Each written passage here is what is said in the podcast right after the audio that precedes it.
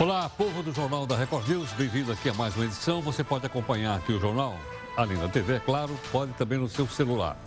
Você baixa aqui o aplicativo do Grupo Record, aqui, que é o Play Plus.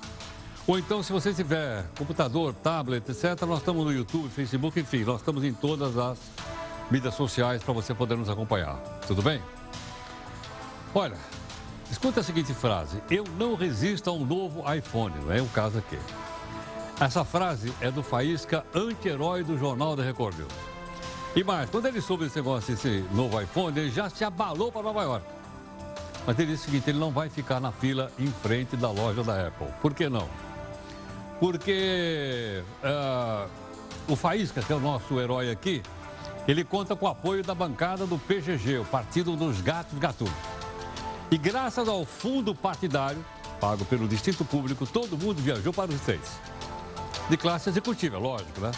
E o Faísca foi de primeira classe com direito a uma semana de hospedagem no Waldorf Astoria. Já ouviu falar desse hotel ou não? Uma maravilha. Agora a questão é o seguinte: canalizar impostos para manter partidos políticos. Na sua opinião, isso é uma boa prática? Gostaria que você mandasse para cá a sua opinião. Pode ser aqui através das redes sociais da nossa Record News, ok? Bom, o nosso portal, que é o r7.com, joga um balde d'água fria na cabeça da gente. O Supremo rejeita a denúncia contra o ministro do Tribunal de Contas.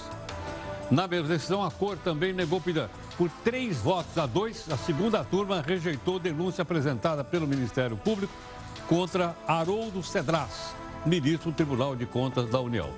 3 a 2, se você souber os votos, você vai entender por que, que ele escapou. Veja agora outras notícias para você saber de fato em que país você vive. O governo de São Paulo vai extinguir a DERSA, que é foco de corrupção tucana. Na reforma da Previdência, o governo prevê uma economia de 887 bilhões em 10 anos. Vai e volta, a Justiça manda o governador de São Paulo devolver apostilas recolhidas nas escolas. Você se lembra da modelo Nájila que acusou o jogador Neymar de estupro? Hoje, ela foi indiciada por denúncia caluniosa e extorsão contra o jogador. O juiz da Lava Jato do Rio de Janeiro quebra o sigilo fiscal de toda a Alcatel. Desculpa melhor, da família Lobão. De quebra, também quebrou o sigilo do Jucá, presidente do MDB. A gaveta do Jornal da Record News. Onde será que anda enfurnado na Câmara o projeto que acaba com o chamado furo privilegiado? A estação do metrô da Gávea, no Rio de Janeiro, pode escapar de ser enterrada. O dinheiro para tirar a estação do buraco pode vir da apreensão feita pela Lava Jato.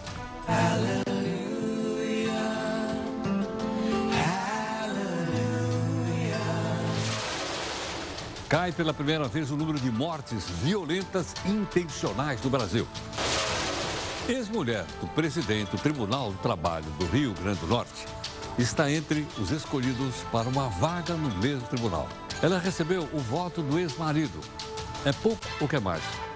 É que eles têm uma boa relação, ó gente. Você acha correto ser promovido a um cargo público com a ajuda de um familiar? Mande sua opinião através das redes sociais da nossa Record News ou então no meu zap zap, que é 11 São Paulo. 942-128-782. O comércio vai pegar fogo. Chega ao Brasil a Amazon Prime, um site que promete produtos mais baratos e sem cobrar o frete. Você vai ver. Barraco no Senado. São palhaço. É. é. Palhaço é você, ladrão. Senadores acusam um ao outro. Teve um lá que foi até chamado de ladrão. Você é ladrão. Sua mulher foi Você é ladrão. Você que é ladrão. Não, você é ladrão. Ela foi sustentando. Você é ladrão, seu vagabundo. Vagabundo ladrão. O fogo na Amazônia consome grandes áreas das florestas e o governo é incapaz de deter o fogo. Atenção aí, é na Bolívia. Aqui no Brasil chegou a vez de Mato Grosso decretar situação de emergência. Veja aí a nossa imagem do dia. É a campanha para ajudar o procurador de Minas Gerais, o doutor Azevedo, a sair daquele miserê E ele denunciou. Eu, infelizmente, não tenho origem humilde. Eu estou deixando de gastar 20 mil de cartão de crédito, estou passando a gastar 8. Para poder viver com meus 24 mil reais. Eu quero saber se Vossa Excelência já planeja alguma coisa ou se nós vamos ficar nesse, nesse, nesse, nessa miseria aí. Você sabe o que é um phishing? É, seria uma pescaria em Miami? Não, não, não, não. É uma forma de roubar os seus dados. Em dois dias, mais de 100 mil pessoas foram atingidas. Agora ficou mais fácil corrigir o nome dos pais, dos esposos em todo o Brasil. O nosso convidado vai explicar. Não esqueça aí que o Jornal da Record News você pode também acompanhar na multiplataforma. Por meio dela, você participa de três lives aqui dentro do jornal. Tem uma live também às 10 da noite. E pode, através delas, cobrar da gente busca de isenção e busca de interesse público.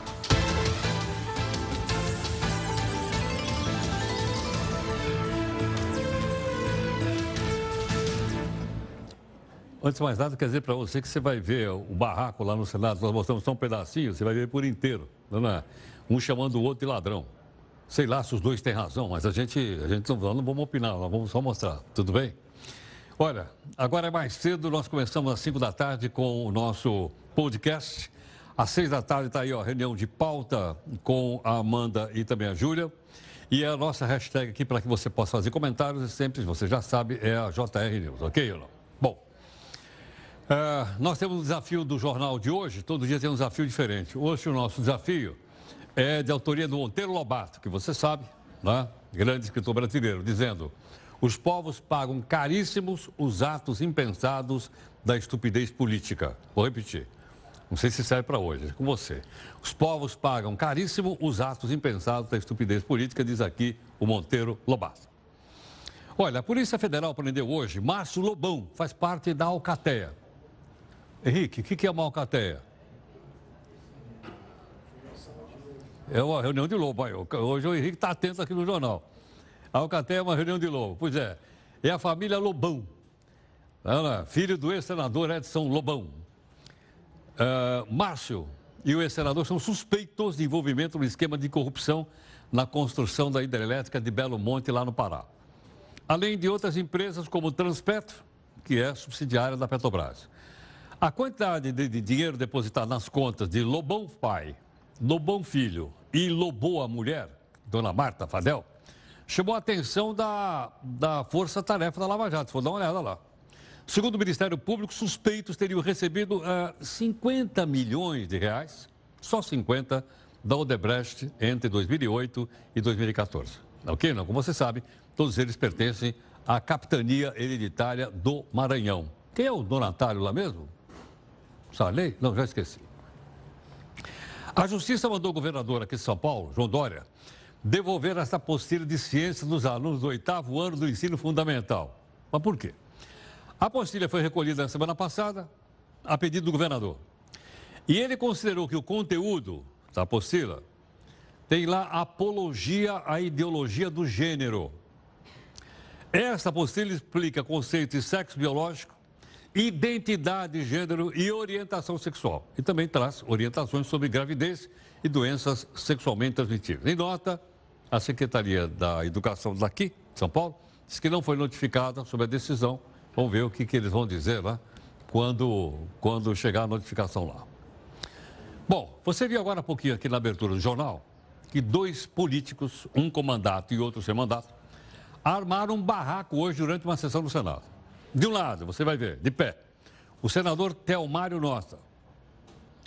Telmário Mota de pé. E sentado, sentadinho lá, o ex-governador ex e presidente do MDB, Romero Jucá. Lembra dele ou não? Bom, eles acabaram discutindo. E a briga começou quando o senador Telmário entrou no plenário, lá onde ocorria a sabatina de um diplomata, e o senador, então, Romero Jucá, estava lá sentado e os dois acabaram se desentendendo. Acho melhor a gente mostrar a cena. Vamos lá? Lamento que aqui na vaga do senador esteja um lobista, ex-senador, o cara envolvido em corrupção. Desse jeito é impossível ficar aqui, me retiro. É, senador Teomário, peço a Vossa Excelência que pondere. O, o ex-senador Jucá é amigo do Sabatinado e veio. Fique lá no lugar dos visitantes. São palhaços. É. Palhaço é você, ladrão. Você é ladrão. Ladrão é você, você. Va- vamos. Está suspensa a sessão. Você é ladrão.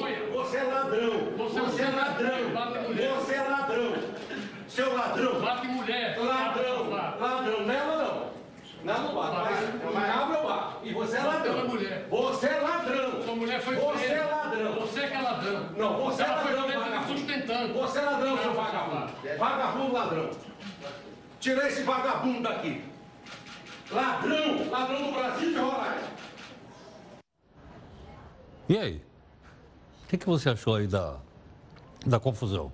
Eu não achei nada, eu só fico perguntando assim, se ali só tinha senador, o que é que um ex-senador está fazendo ali? Não sei. É só uma pergunta.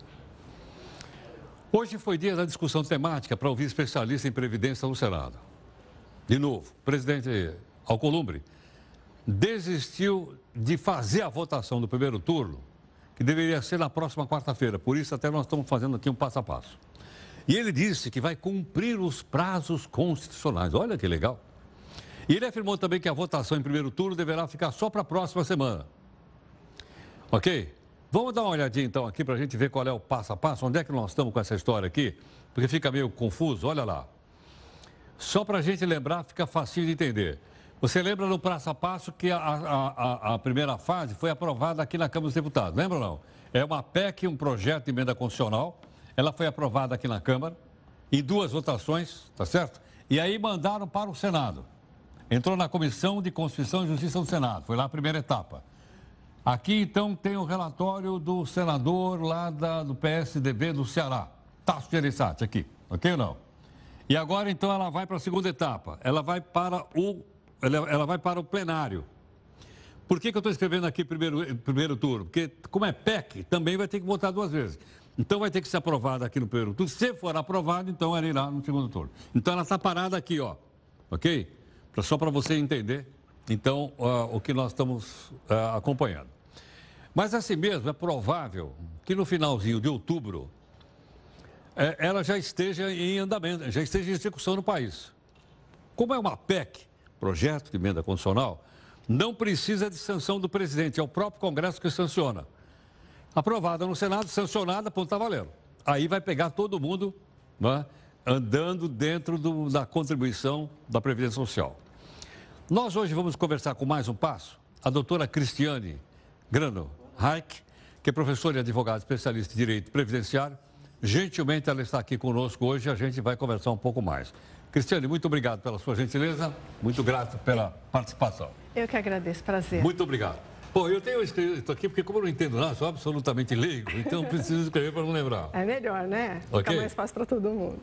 Então vamos, ver- vamos falar a respeito de pedágio. Certo. Eu pensei que pedágio era só em estrada que cobrava. Pois é. Ah, eu vou não sei para onde, tem que pagar pedágio. É para ir para algum lugar também que se paga. Esse é pra ir algum É, para ir para aposentadoria. Herói. Então vamos lá, vamos pegar o caso, por exemplo, de mulheres e de homens. Certo. Bom, vamos supor que essa mulher está mais ou menos há dois anos para completar 30 anos de contribuição. Então faltam dois anos para ela completar 30 anos e ela se aposentar. Esse homem, ele contribuiu, faltam dois anos também e ele contribuiu 33 anos para se aposentar. Então ele teria que contribuir 35, não é isso? exato. E ela teria que contribuir 30. Hum, exato. Se a lei, se o projeto virar lei e ele tiver em andamento, o que, que acontece? Bom, essa mulher aqui, ela já tem o tempo de contribuição necessário para uma mulher se aposentar na regra atual.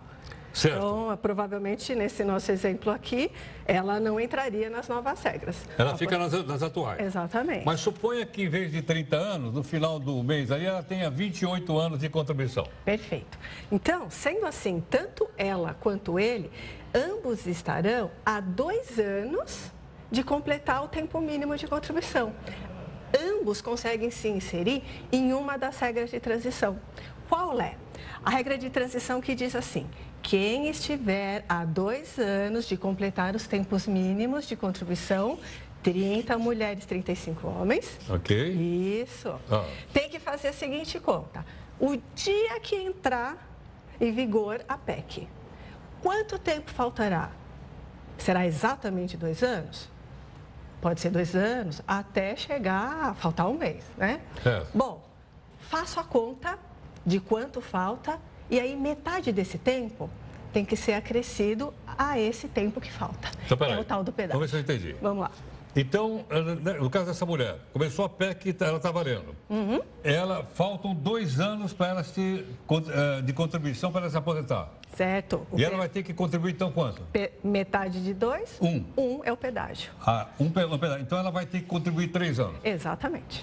No caso do homem também faltam dois anos para se aposentar.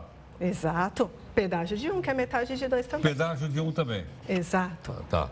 Então o pedágio aqui é de 50% que eu estou entendendo. Para quem está há pelo menos dois anos, 50% é o pedágio. Agora é o seguinte, precisa idade mínima? Nessa regra aqui, não. Não. Não.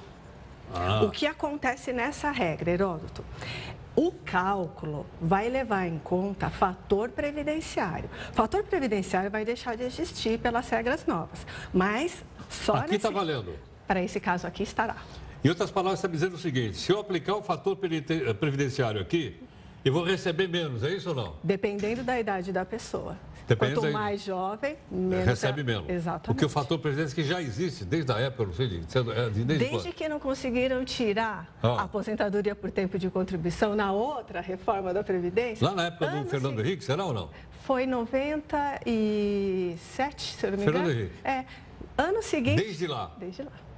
Então o fator previdenciário foi uma forma, então, para tentar diminuir, para exigir que a pessoa ficasse mais tempo na ativa e contribuísse mais, é isso? É, a intenção era essa. Ou a pessoa ficava mais tempo na ativa para receber um valor maior, ou que, vamos ver se a gente força essa pessoa, é, já que não consegui fazer com que ela ficasse na ativa mais tempo, quem sabe então a gente consegue fazer com que o valor da aposentadoria dela seja menor, já que ela vai receber por mais tempo. Uma das duas coisas acontecia. Ok. Bom, então ficou bastante claro. Se faltar dois anos, eu trabalho mais um, porque tem 50%. Homem, dois anos mais um, 50%. Se Certo. por acaso for três anos, mais um ano e meio. Ou só se aplica nesse caso de dois? Não, dois para menos. Ah, dois para menos. Bom, vamos supor que, que seja mais tempo. Deixa eu virar então aqui esse quadro aqui. Vamos supor que fosse mais tempo. Ah, vamos supor então o seguinte, de novo, mulher e homem. Pela nova regra, a mulher vai ter que ter no mínimo 60 anos de idade, é isso ou não? 62, 62 anos de idade para a mulher. Homem Sess- continua 65. 65 anos de idade. Isso. Ela tem que contribuir? mulher 15. no Então, é que é o seguinte, carência é uma coisa, tempo mínimo de contribuição é outra. Tá. Para se aposentar, para essa aposentadoria, né, a mulher 30 anos. Ela e o vai ter que contribuir 30 anos E o homem vai 35. contribuir 35, é isso ou não? Isso. Quer dizer, a novidade aqui, porque já era 35 e 30, não é isso ou não? Antigamente. Exatamente, só que não existia a idade Só que não existia a idade. Então agora eu tenho que ter 65 ou 62 para me E aposentar. a idade por tempo de contribuição, é, teve as regras né, retiradas, agora só vai ter a, a por idade, a por tempo de contribuição não. O que, que acontece? A atual aposentadoria por tempo de contribuição, aqui era 60 para mulher e homem para já era 65. Ok. Né? Bom, agora vamos supor o seguinte: então, que cálculo eu faço se porventura, eh, nessa nova regra, a o- essa mulher trabalhou, eh, faltam 20 anos para ela se aposentar. E esse homem faltam 20 anos para se aposentar. Como é que fica isso? Olha, Heródoto, não é um cálculo tão simples, porque nós temos várias regras de transição, mais a regra nova de aposentadoria. Então, o que a gente aconselha? Entra no site do INSS, tem É lá uma Meu INSS, Meu? INSS, lá você consegue fazer o cálculo do seu tempo de contribuição, porque lá tem o extrato previdenciário.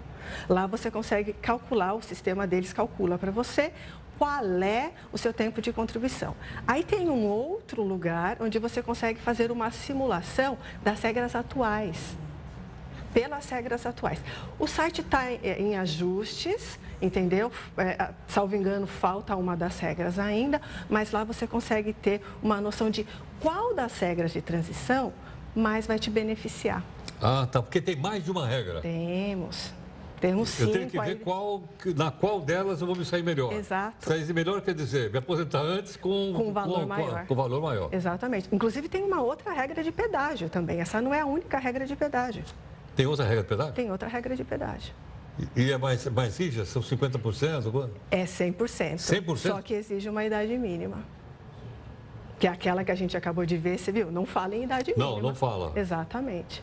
Essa outra regra de transição, do pedágio de 100%, ela vai beneficiar um número maior de pessoas.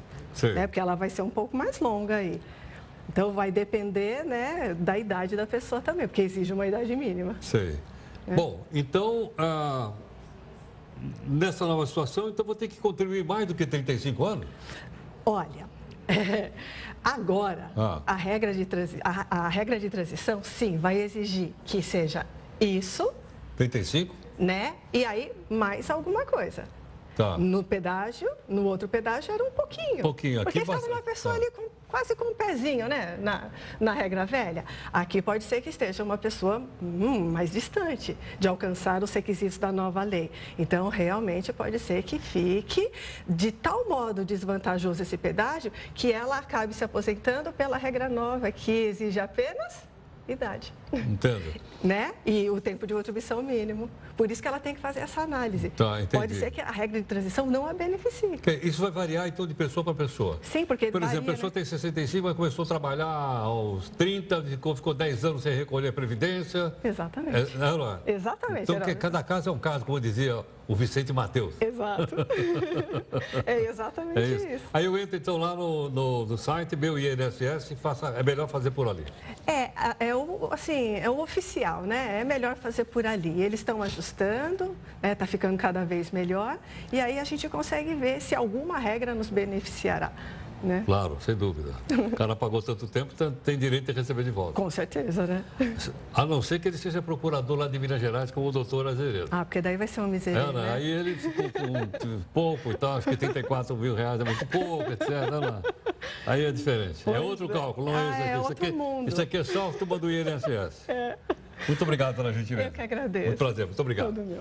Gentilmente conosco aqui, a doutora Cristiane Grano Reich, professora, advogada especialista em direito previdenciário. Então, acho que nesse passo a passo, hoje a gente viu mais um passeio, mas é interessante, então, seguir a, a recomendação que a professora acabou de passar para a gente. Vamos entrar lá no site Meu INSS, né? lá você tem condições de consultar quanto você pagou, idade, etc. Tem lá um lugarzinho para você colocar isso aí e faz o cálculo lá, porque aí o cálculo fica um pouco mais complicado. E como tem mais de uma regra, seria interessante vo- você avaliar, já que é um cálculo, faz o de uma, duas e vê qual delas o favorece mais. Tudo bem? Bom, vamos então aqui para a nossa primeira live aqui nessa nossa edição do Jornal Multi Passa Fora.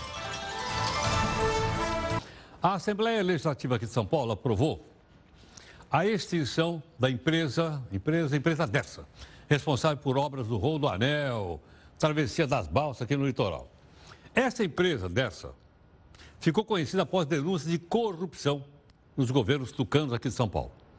As atividades agora vão ser transferidas para a Secretaria de Transporte e o governo afirmou que já iniciou um processo de concessão de serviços de balsa, lanche, então vai privatizar vai ser aberto um plano de demissão incentivada aos funcionários da Dersa. Entre outros, tem um famosíssimo lá. Não esqueçam do Paulo Preto.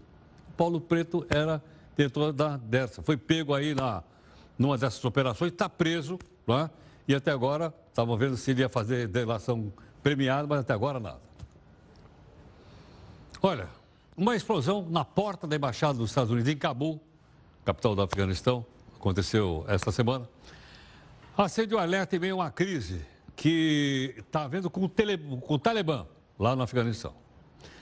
E foi por esse motivo que o presidente Trump suspendeu o encontro de representantes com o Talibã, que ele ia fazer lá na casa dele, naquele Camp David dos Estados Unidos. Ocorre que foi dentro do Talibã que nasceu a rede terrorista Al-Qaeda. Lembra do Osama Bin Laden? Mas por que está dizendo isso?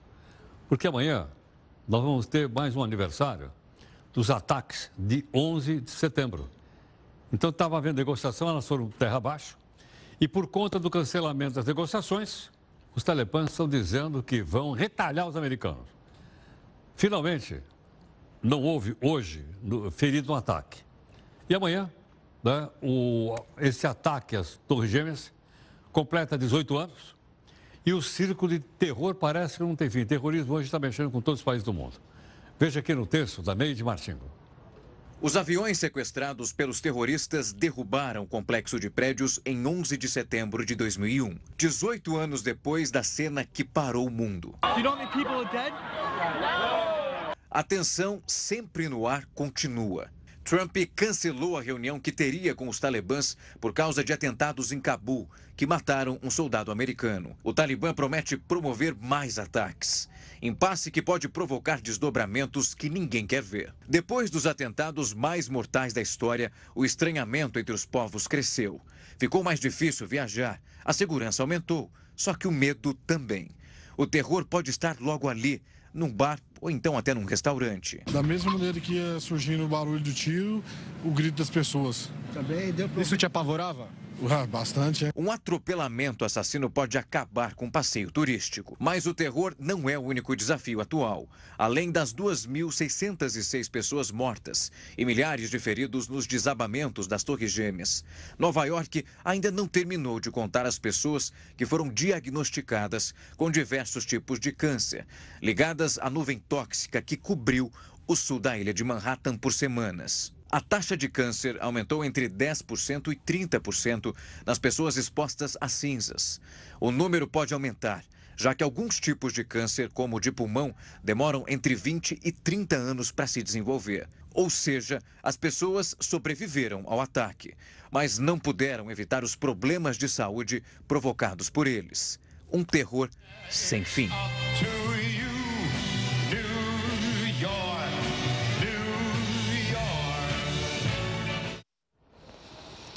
Olha, fogo na Amazônia consome grandes áreas de floresta. Os incêndios registrados desde agosto na Amazônia, mas nós já mostramos para você no mapa que a Amazônia não é só no Brasil. Ela está também em outros países da América do Sul. Por exemplo, o fogo que eu estou me referindo é na Bolívia. Lá na Bolívia, o fogo já acabou com mais de 2 milhões de hectares. A Secretaria do Meio Ambiente do Estado Boliviano de Santa Cruz chegou a pedir ao, ao Poder Executivo que declare desastre nacional. Eles querem aumentar as ações contra os incêndios e também conseguir mais ajuda internacional para tentar segurar também o incêndio na Amazônia, que é um negócio doloroso, não importa se é na fronteira do lado de lá ou na fronteira do lado de cá. Aqui no Brasil, o governo de Mato Grosso decretou situação de emergência. Por quê? Queimada. A medida tem duração de dois meses e permite ações emergenciais, não é? Como, por exemplo, compra de materiais sem licitação. Também autoriza o auxílio do governo federal. Só você ter uma ideia, mais de 8 mil, vou repetir, 8 mil focos de calor foram registrados em agosto desse ano, 8 mil. Um aumento de 230% em comparação com o mesmo período do ano passado. Uma dessas queimadas atinge o Parque Nacional da Chapada dos Guimarães. A Chapada é um importante ponto turístico do estado e eu ouvi aí é, entrevistas do governador do Mato Grosso, aqui em São Paulo, parecia que não estava acontecendo nada no estado dele. Olha aí, ó. Bom, uma comissão do Senado deverá, é, novamente, é, ser responsável por um andamento de um fator importante ligado ao meio ambiente. O senador Alessandro Vieira, do Cidadania do Sergipe, gentilmente está aqui para conversar um pouco conosco. Senador, muito obrigado pela gentileza por atender aqui o Jornal da Record News. Eu agradeço pelo espaço, é sempre um prazer. Senador, explica para a gente o seguinte: como é que a gente define esse termo de ecocídio? Essa tipificação nova, que é sugerida num projeto que é consequência da CPI de Brumadinho, é, traz um tipo penal que cuida dos grandes desastres causados por ação humana. Então, você vai ter um tipo específico para aquele que dá causa a um desastre ambiental pela observância de uma regra, de uma técnica necessária, o descumprimento de alguma norma, você tem um crime, um crime grave, sério, com consequências para gerações e passa a ser duramente punido, reclusão de 4 a 12 anos. Agora, senador, então é, essa pena seria apensada no Código Penal brasileiro? Isso, faz uma alteração na legislação extravagante, legislação específica que já cuida do meio ambiente, inserindo dois tipos. Este do desastre ambiental, chamado ecocídio, mas também aquele que dá causa a rompimento de barragens. Desde que você tenha um laudo técnico que ateste que foi descumprida alguma norma, alguma legislação vigente, você vai ter também aí um tipo penal específico punindo aquele que dá causa aos, aos grandes desastres envolvendo barragens no Brasil. São consequências, são tratamentos legislativos para problemas que a nossa nação vem enfrentando. A falta absoluta de manutenção, a falta absoluta de cuidado com o meio ambiente, que tem consequências e precisa ser combatida. Como nós tivemos o caso de Brumadinho, que você citou agora há pouco, quer dizer, os dirigentes da empresa seriam responsabilizados por isso? Exatamente, aqueles Penalmente. que deram causa ao desastre. Penalmente é, atingidos é importante que a legislação seja suficientemente dura, porque você tem um interesse econômico muito grande. E a nossa visão, a visão do Congresso Nacional, caminha no sentido de que penalizar, criminalizar, tem um poder de tentar evitar que esses desastres se repitam de forma tão reiterada no nosso Brasil. Senador, onde está, em que, em que ponto está esse projeto aí no Congresso? Ele vai ser votado uh, nesta quinta-feira na Comissão do Meio Ambiente a gente espera pela aprovação, a gente tem essa expectativa positiva e a partir daí ele vai é, seguir seu caminho para o plenário. Senador, pela oportunidade, posso fazer uma pergunta de outro assunto? É claro. Senador, e a tal da CPI do Lava Toga? Como é que está isso? É uma guerra que tem várias batalhas, meu amigo. A gente está fazendo aqui um enfrentamento com grupos poderosos, o Brasil está acompanhando. Nós temos 26 assinaturas, uma senadora retirou a sua assinatura do documento original, atendendo a sua consciência ou aquilo que ela deve explicar aos seus eleitores, mas outros dois senadores estão dispostos a assinar. A gente está esperando colher essas assinaturas, dar entrada nesse procedimento e cobrar que o presidente do Senado, o senador Davi Alcolumbre, cumpra a sua missão institucional. Só o Senado tem condições de fazer esse tipo de fiscalização na cúpula do Poder Judiciário que é indispensável para quem tem um Brasil democrático de verdade. Senador, então, para que essa CPI seja convocada, há necessidade, necessidade no mínimo 27 assinaturas. Depois, Isso, uma vez protocolada lá na mesa, o presidente tem que automaticamente convocar ou ele pode dizer, hum, agora não vai dar, vou deixar para depois? Não, é obrigação fazer a, a, leitura e instalação. Isso já foi decidido várias vezes pelo próprio Supremo Tribunal Federal. A CPI é um direito da minoria. Você percebe que existe um fato jurídico relevante para a vida nacional e a minoria, no caso um terço dos senadores, subscreve o pedido, delimita esse fato e cabe ao presidente da casa fazer a leitura e instalação. Nos casos em que isso não aconteceu, o judiciário veio fazer sua intervenção e obrigou a instalação é necessário. O presidente Davi Alcolumbre tem que cumprir sua obrigação. Senador, só para a gente, aqui, enquanto cidadão, enquanto eleitor e tal, o que será que faz as pessoas a temerem assinar uma, uma CPI como essa do Lava Toga, hein? Nós temos pessoas é, altamente poderosas e que fazem interferências políticas cotidianas aqui no Senado. A gente sabe perfeitamente que hoje o Brasil vive um clima de um acordão um acordo que envolve, infelizmente, setores do Supremo Tribunal Federal, do Congresso Nacional e também do Executivo, da presidência do presidente Jair Bolsonaro. Todos eles, infelizmente, unidos em medidas, em providências que retardam, dificultam o combate à corrupção. A nossa missão, atendendo aquilo que as urnas exigiram, é cobrar aqui no Senado, fazer o nosso papel e tentar fazer com que esse combate não pare, que ele se intensifique, porque é isso que nós precisamos. Ok. Senador, muito obrigado pela gentileza. Eu que agradeço. Muito obrigado. O senador Alessandro Vieira, do Cidadania do Sergipe, conversando um pouco conosco. Então, precisa de 27 assinaturas, tem só 20, tinha 27.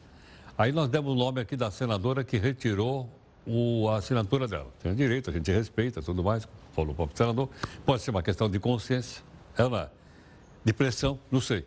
Ela retirou. Então, Precisa, eles têm mais duas lá, seriam 28, aí protocolo e vamos ver se abre a tal da CPI do Lava Toga. Ok? Vamos acompanhar. Por falar no Senado, cujo presidente é o Davi Alcolumbre, ele falou essa semana que não é o momento, não é o momento de ter essa lava-toga que eu acabei de falar agora. Ele falou que não é, não. E que é assegurada a Constituição a proibição da investigação do Poder Judiciário. Bom, aí nós ficamos em dúvida, ué, não pode investigar o Poder Judiciário? Nós pedimos ao doutor Erival Oliveira, que é especialista em direito constitucional e assessor jurídico do Ministério Público Federal, para explicar para a gente se é possível não implementar essa CPI que o senador acabou, acabou de explicar para a gente. Olha agora a opinião desse especialista. Sim, é possível uma CPI para investigar fatos concretos vinculados à atividade do Poder Judiciário.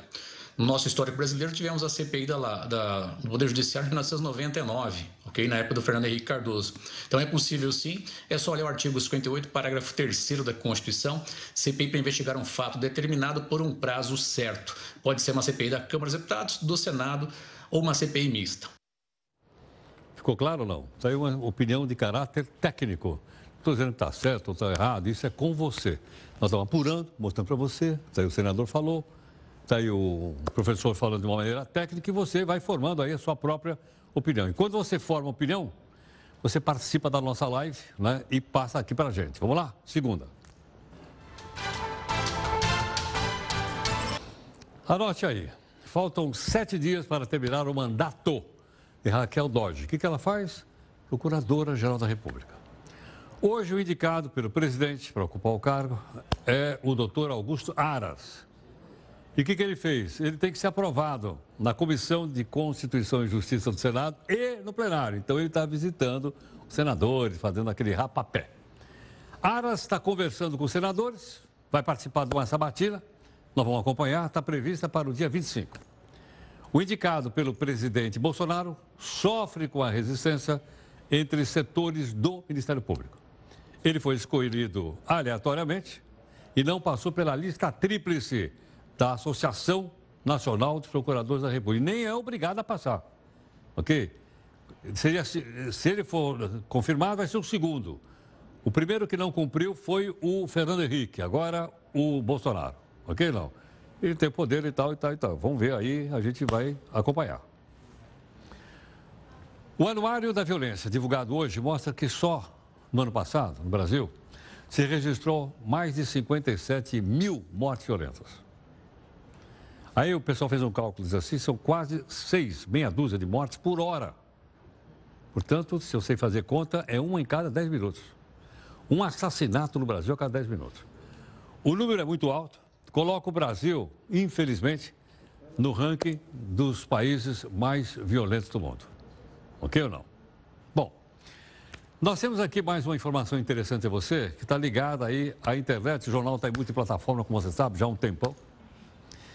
E hoje eu também não sabia o que é um phishing. Quando falou phishing, eu imaginei que era pescar, mas não é. Phishing é uma forma, digamos, é, criativa para roubar os meus dados e os seus dados na internet. E sabe uma coisa interessante? Mais de 100 mil pessoas no Brasil caíram no golpe de entregar os dados em apenas dois dias. Gustavo, Explica para a gente como é que funciona o tal do phishing. Heródoto, você conhece a palavra phishing? Pois essa é uma maneira que criminosos usam para enganar você a revelar informações pessoais, como senhas ou cartão de crédito, CPF e até mesmo número de contas bancárias. Eles fazem isso enviando e-mails falsos ou direcionando você a sites que não existem. Resumindo, é um golpe. O mais recente utiliza como chamariz o saque do FGTS pelo WhatsApp. Lembrando que a Caixa Econômica Federal vai liberar para saque 500 reais as contas ativas e inativas do FGTS, é o Fundo de Garantia do Tempo de Serviço. A partir disso, golpistas viram uma ótima oportunidade para enganar usuários desavisados e roubar os dados pessoais. Funciona assim: pelo WhatsApp, e-mail ou SMS, a pessoa recebe perguntas como: deseja sacar todo o seu FGTS? Ou você sacou algum valor do FGTS nos últimos três meses? Ao entrar em alguns desses links, o usuário é então encaminhado para uma nova página, que induz a compartilhar a mensagem falsa com mais 10 amigos do WhatsApp. Isso para que o suposto saque seja liberado. Segundo uma desenvolvedora de aplicativos de segurança digital, em apenas dois dias, mais de 100 mil pessoas foram atingidas pelo golpe do FGTS. Para se ter uma ideia, são registrados pelo menos 2 mil novos acessos ao link da fraude por hora. Daí fica a dúvida: e como fazer para não cair em um golpe desses?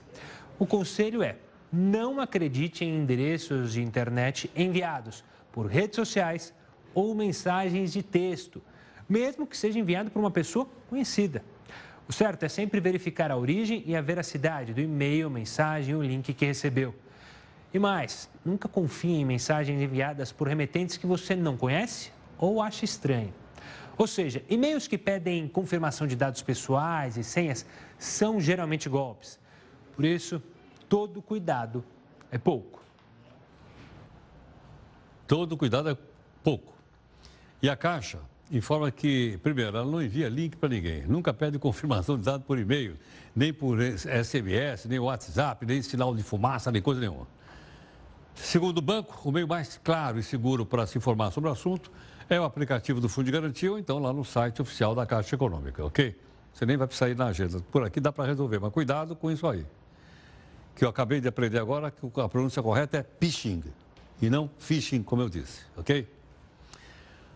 O Conselho Nacional de Justiça, CNJ, divulgou uma decisão que facilita alterações de sobrenome de registro civis.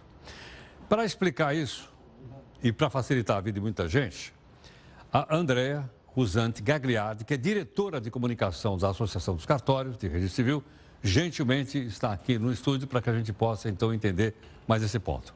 Tudo bem? Vamos conversar com ela. Andréa, muito grato pela sua gentileza. Bem-vinda. Muito Obrigada. obrigado. Eu agradeço o convite. Obrigado. Em nome da associação. Andréa, me diz o seguinte: em que situações eh, pode ser aplicada essa decisão do CNJ para que as pessoas possam trocar é o, é o nome de família, né, que nós estamos falando? Isso. Ou é o primeiro nome? Não, só o nome de É família. o nome de família. Isso. O Então- André e o Heródoto, não. Tá. Só o Sobrenomes. barbeiro. Pode ser cabeleireiro. Pode. Na verdade, é sempre acréscimo, né? Ah. Não há previsão de exclusão de sobrenome. Algumas hipóteses de inclusão de sobrenome. Agora, em que situação há uma tro- troca que pode ser, pode mudar o nome dos descendentes ou ascendentes? É, no o provimento ele tem três é, hipóteses diferentes. A primeira é a inclusão de um sobrenome de um dos ascendentes no nome do filho. Sei, né? então, por exemplo, do pai ou da mãe, é isso? De um dos A sobrenomes. criança não tem o nome do pai e da mãe, posso ir lá no cartório? Isso. Enquanto for menor de idade, tá? O provimento é, tem essa regra para pessoas com menos de 18 anos, registrada com o nome ou só do pai, sobrenome, né? Eu Ou sei. só do pai, ou só da mãe. E aí os pais entendem que não é o mais conveniente, querem incluir então o sobrenome da outra, né, do outro, é, podem ir diretamente ao cartório Sei. Agora, tem que ter anuência dos dois? Sim, como vai fazer uma alteração de nome de uma pessoa menor, é, a, re- a recomendação é que os dois é, participem do ato, compareçam ao cartório para fazer essa inclusão, tá? Então, é a inclusão do sobrenome nesse caso para garantir que o sobrenome reflita é, as duas famílias. Tá. Mas não tem que levar um monte de papel, uma papelada enorme? Não, é Não? super, Sim, é super simples. Essa norma veio facilitar muito a vida das pessoas. É, essas alterações antes da norma é, do, do Conselho Nacional de Justiça, elas tinham que ser feitas judicialmente, então era necessário advogado, processo judicial, demandava Decisão tempo. do juiz. Isso, demandava bastante tempo. Agora, o que a gente precisa, é, no caso, nesse caso de incluir o sobrenome, é o comparecimento dos pais. É, se a pessoa já tiver 16 anos, então entre 16 e 18, ela também tem que comparecer e Entre concordar. 16 e 18, ela vai junto. Ela Tá. vai junto para concordar com a mudança de nome dela. Vai levar, eles vão levar os documentos pessoais de identificação, porque o cartório precisa verificar que é a pessoa que está ali na sua presença, né? É, vão levar as certidões de nascimento ou casamento dos pais que comprovem o nome atual que o pai ou a mãe possui para a gente fazer essa inclusão. Bastante simples. Entendo. Tá? Essa é a primeira é, previsão. A segunda é para as pessoas que ficarem viúvas e quiserem retornar o seu nome de solteira. Ah, pera um pouquinho. Então, a pessoa ficou viúva, um homem ou mulher, pode voltar a ter o nome de solteira? Pode, agora Pode não- tirar o nome do marido ou da mulher? Pode. Mas isso. É? É, e é uma vontade pessoal. Pode. Se quiser. Não, se quiser, lógico, claro. Algumas sem situa- e são, são questões muito pessoais, né? Claro, íntimas. claro, claro. Mas se a pessoa tem essa vontade de voltar a usar o nome de solteira, ela também muito facilmente vai ao cartório, leva a certidão de óbito do seu é, cônjuge falecido, né? Do marido ou da esposa falecido, é, leva o seu documento de identificação pessoal, faz o pedido e é bem rapidinho. É rápido isso? É rápido. Questão dois, três. O prazo máximo cinco dias. É um procedimento. Máximo de cinco dias. É. Bom, então esse é o segundo caso. Tem um terceiro? O terceiro caso é um caso que já existia previsão em alguns estados e agora foi normatizado para o país todo, que na verdade é fazer uma é, alteração do nome do próprio pai ou da própria mãe no registro de nascimento do filho ou até mesmo no seu casamento, se já for um filho casado, para atualizar o nome desse pai ou dessa mãe. Então, imaginemos a, a, a situação mais comum: é, os pais se divorciaram, a mãe retornou a, ao seu nome de solteira. Quando o registro da criança foi feito, ou já pode até ser um adulto nesse caso, tá? Mas quando esse registro de nascimento foi feito, o nome da mãe ali constou com o nome de casada. Claro. E hoje, nessa situação, às vezes a mãe tem que andar é, com a, o documento da criança, mais aquela certidão de casamento para comprovar a alteração do seu nome. E agora, então, o CNJ estabeleceu para o Brasil todo que é possível a gente fazer refletir no registro da criança o nome atual do pai do, ou, ou da, mãe. mãe. Agora, e se ele, ele ou ela casaram novamente? O ideal é sempre refletir o nome atual. Então, se ela casou e acrescentou novamente um nome, ah. ela pode incluir esse nome novo. Ah, a certidão atualizada do casamento Pode. É, a, a, ideia é que o registro reflita a realidade não, atual não, das pessoas. Não, é muito interessante. Agora pergunto, e aí, essa criança passa a ser também herdeiro? Não, essa alteração de nome não tem nada a ver com tem... se tornar filho do outro. Ah, né? tá. Ainda que tenha o nome. Veja, não, é, a, nesse caso terceiro que a gente está ah. falando, não vai alterar o nome da criança. Vai só alterar o nome da mãe ali no documento ah, da tá. criança. Não altera, quer dizer, a criança não vai ganhar um o sobrenome do segundo marido ou da segunda esposa, é isso? Não, não. Não, não é isso. Ah, tá. Tudo tá? bem. Nesse, nesse terceiro, o primeiro caso que eu falei é aquele acréscimo do nome de um pai, né, do pai ou da mãe. Tá. Nesse, segundo, é, nesse segundo caso aqui, é, é só para atualizar o nome do pai ou da mãe, para que o registro daquela pessoa tenha o nome atual da mãe ou do pai. Agora, André, custa caro isso? Não, é, na verdade, essa, as custas elas são regulamentadas por lei estadual.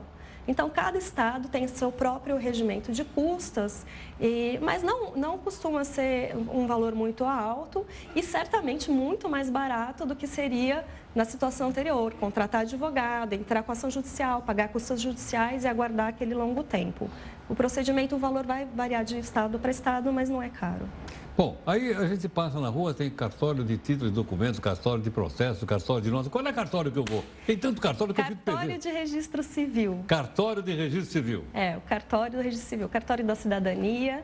Tá. É o cartório que existe em todos os municípios brasileiros. Inclusive, esse pedido pode ser feito em qualquer cartório de registro civil. Então, se a pessoa já não vive mais no, no local onde ela pode foi ser registrada, de outro estado? Ela pode em outro cartório fazer esse pedido e a gente faz a comunicação entre nós, é, fazemos via a, a, nossa central e comunicamos, mandamos lá todo o procedimento para o cartório, ele vai fazer a verbação e vai encaminhar uma certidão pronta e atualizada para a pessoa. Mudou muito, né, essa, essa comunicação. Eu Facilitou me lembro de outros muito. tempos que quando você precisava de uma certidão, você tinha que mandar lá, ou você ia Geralmente a pessoa tinha que mandar um parente lá no cartório, tirar, colocar no correio e mandar. Né, hoje está muito facilitado, né? A gente tem essa central, é possível retirar a certidão de qualquer lugar e muitos serviços, não só certidão. Esse serviço, por exemplo, reconhecimento de filho também pode ser feito é, num outro cartório, pedido, né? O procedimento todo pode Entendo. ser preparado por um outro cartório. Que Porque eles estão interligados, provavelmente via internet. Não? É por internet, por internet, é um sistema com segurança. Claro. Tudo claro. pela internet. Muito obrigado pela gentileza. Eu agradeço Muito pela, pela, pelo convite. Uma boa noite. Obrigado, André. Muito obrigado. Bom, a Andréia Rusante Gagliar, diretora de comunicação da Associação dos Cartórios. Eu acho que esse é mais um serviço, então, para a gente aprender alguma coisa. Mexe com a cidadania, também com a formação da família, né? ficou bastante simples. Então, se você tem dúvida, vai no cartório lá, cartório de registro civil. Vai lá, vai no cartório e pergunta. Olha, eu tenho essa situação, quero mudar o nome, pode. Então, certamente você vai ser bem atendido, né? E talvez realizar aí um desejo seu, de alguém da sua família, de uma criança, enfim. Essa a nossa pequena contribuição, ok? Bom, você está opinando, como sempre, hoje também aqui. Vamos para a nossa terceira live aqui no Jornal. Vamos lá?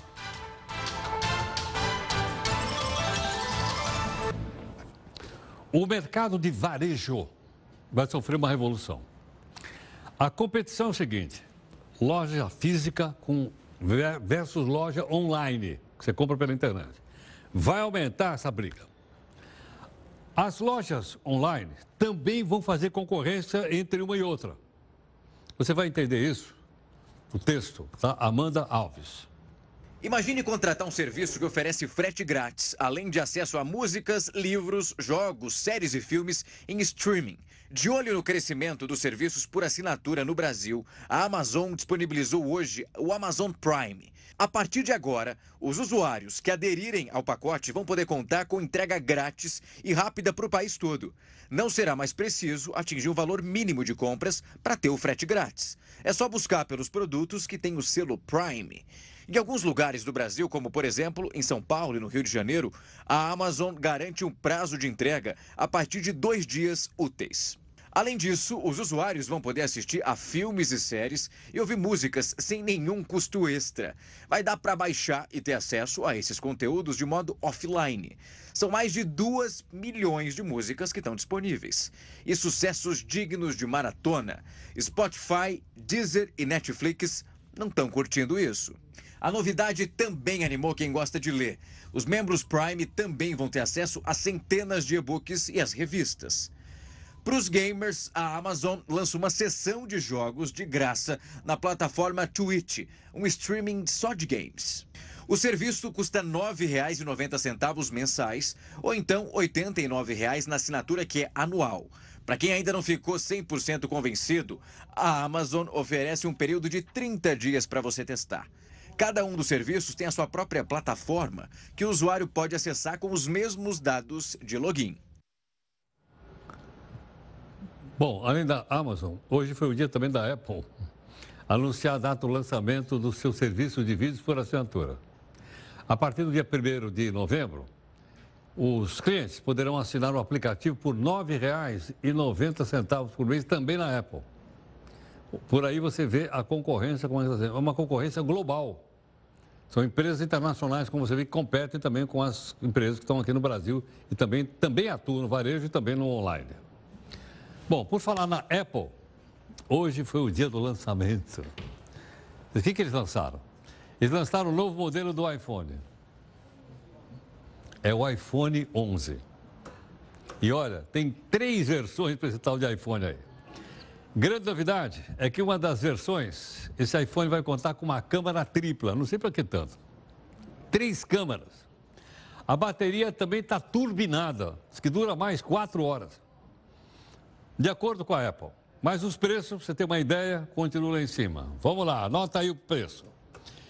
Ele vai custar, de, vou arredondar, de 700 dólares a 1.100 dólares.